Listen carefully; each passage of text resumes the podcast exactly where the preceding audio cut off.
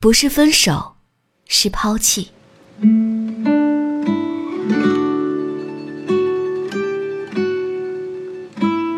客房电话响起，先生你好，请问还要继续入住吗？啊，不用了，马上下来退房。A 走出旅店，打电话约 S 咖啡馆见面。S 穿了件灰色呢子大衣。利落的马尾，妆容清淡柔和。他觉得他的外表还是那么清爽动人。大忙人，今天怎么有空约我？刚点的，你的美式咖啡。今天生意怎么样？嗯，还可以，反正上午生意少，我让小美守着了。怎么不约看个电影？